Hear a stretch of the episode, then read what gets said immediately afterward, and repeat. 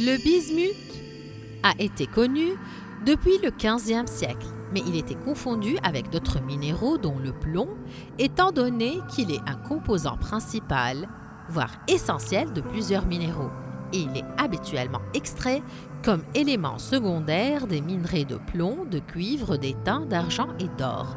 En 1753, Claude Geoffrey le Jeune, un chimiste français, a pu prouver que le bismuth était un minéral à part et non pas une variante de plomb.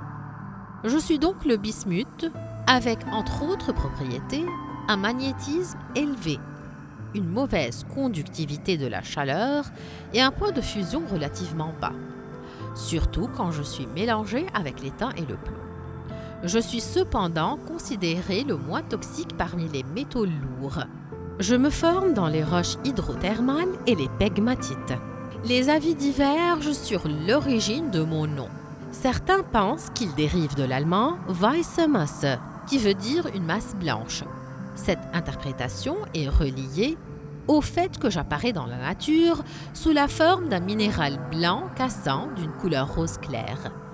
D'autres considèrent que mon nom vient de la langue arabe. J'ai été longtemps confondu avec l'antimoine, au point que j'ai emprunté mon nom au mot arabe Ben Ithmid, qui signifie proche de l'antimoine. On me connaît un grand nombre d'usages industriels, notamment les alliages, le verre, de la céramique, des tubes, des pare-feux et des munitions, y compris les produits cosmétiques comme le rouge à lèvres et le vernis à ongles. Les utilisations pharmaceutiques du bismuth sont connues depuis des siècles et il était le composant principal des remèdes contre les maux d'estomac et des onguents contre les brûlures. Je me trouve habituellement en Allemagne, au Mexique, en Bolivie, au Pérou et surtout en Chine.